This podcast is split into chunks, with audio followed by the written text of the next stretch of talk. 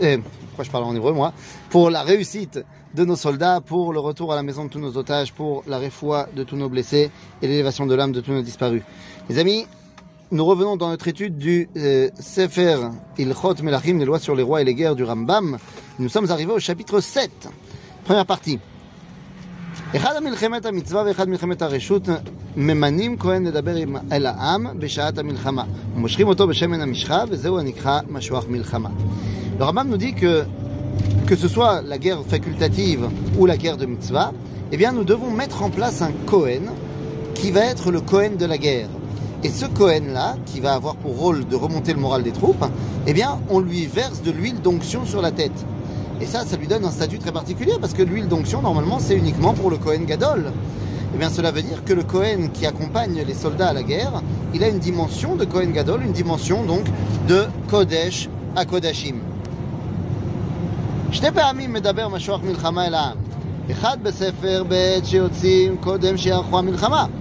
ואומר לעם, מי האיש אשר נטע כרם ולא חיללו וכולי, וכשישמע דבריו יחזור מאורחי המלחמה. ואחד באורחי המלחמה אומר, אל תיראו ואל תחפזו. Je dis le Rambam, le Kohen Mashuach Milchama parle deux fois. Il parle avant qu'on sorte en guerre, c'est-à-dire encore dans le, dans le camp de base, Et là-bas, eh bien, il va relire la paracha de Shoftim pour dire que si quelqu'un a planté une nouvelle vigne, a construit une nouvelle maison, a fiancé une jeune femme, euh, ou alors qu'il a peur, eh bien, il peut rentrer chez lui. Ça, c'est vrai pour une guerre de reshoot, facultative, mais pas pour la guerre de mitzvah où on a déjà expliqué que là, tout le monde doit y aller. Euh, la deuxième fois où il parle, c'est juste avant de sortir au combat, où là, à ce moment-là, il rassemble le peuple, remonte le moral et dit N'ayez pas peur, on va gagner. À la Ragimel. עת שעורכים המערכות ואין קרובים להילחם, משוק מלחמה עומד במקום גבוה וכל המערכות לפניו. ואומר להם בלשון הקודש, שמע ישראל אתם קרבים היום למלחמה על אויביכם, אל ירח לבבכם ואל תראו ואל תחפצו ואל תרצו מפניהם.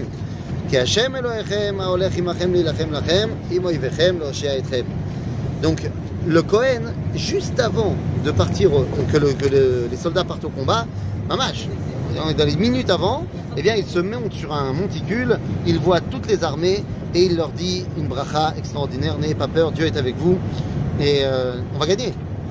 Alors ça, on le fait pas aujourd'hui parce que, le, alors, le Kohen, Mashwar Mulchama, on n'a plus de Kohanim et tout ça, mais dans chaque unité de l'armée, il y a un rave qui est là pas seulement pour amener euh, les objets de culte aux soldats, euh, des tzitzit, des filines et autres. Non, il est là aussi pour faire d'ivret Torah, pour faire des shiurim, pour remonter le moral et pour euh, donner le mot d'avant la guerre. Et en général, et eh bien ça c'est fantastique, c'est que maintenant c'est plus les rabbinim qui font les divrei Torah avant de partir au combat, c'est les commandants eux-mêmes. Les commandants eux-mêmes, on a vu des, centaines de vidéos euh, durant cette guerre où on a les commandants des unités, euh, religieux ou pas d'ailleurs, qui tout d'un coup s'improvisent euh, grand rabbin d'Israël et font des divrei Torah extraordinaires. En cela, il me rappelle, on a déjà parlé à l'époque de Hanouka, mais il me rappelle Yehuda Maccabi. Vous savez, Yehuda Maccabi n'était pas le rabbin. Il y avait des rabbinim à l'époque de Hanouka, on n'en parle jamais.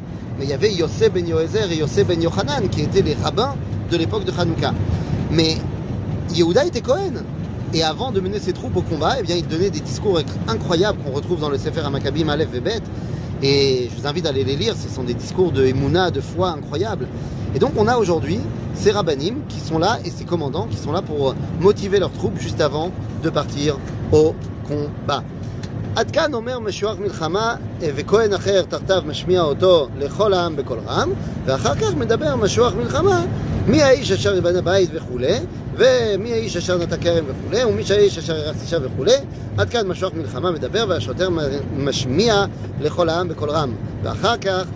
מדבר השוטר מעצמו ואומר מי האיש אשר ירך, ירא וירך הלבב ושוטר אחר משמיע לכל העם Euh, on nous dit que bah, voilà, le Cohen qui fait le grand discours, il n'a pas forcément euh, à l'époque euh, de, de, de haut-parleurs, il n'a pas forcément euh, de moyens de communiquer par WhatsApp.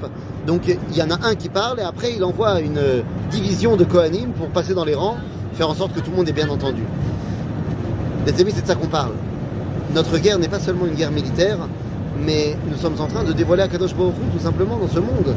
Et donc lorsqu'on part en guerre, eh bien, il est fondamental de rappeler à nos soldats et pourquoi et pour qui ils se battent. Et Akadosh Baruch Hu Bezrenu, que Dieu nous aide à continuer à, faire des miracles extraordinaires, à gagner cette guerre, protège nos soldats et les ramène tous à la maison sains et saufs après une victoire éclatante. Bimera Amenu. Amen.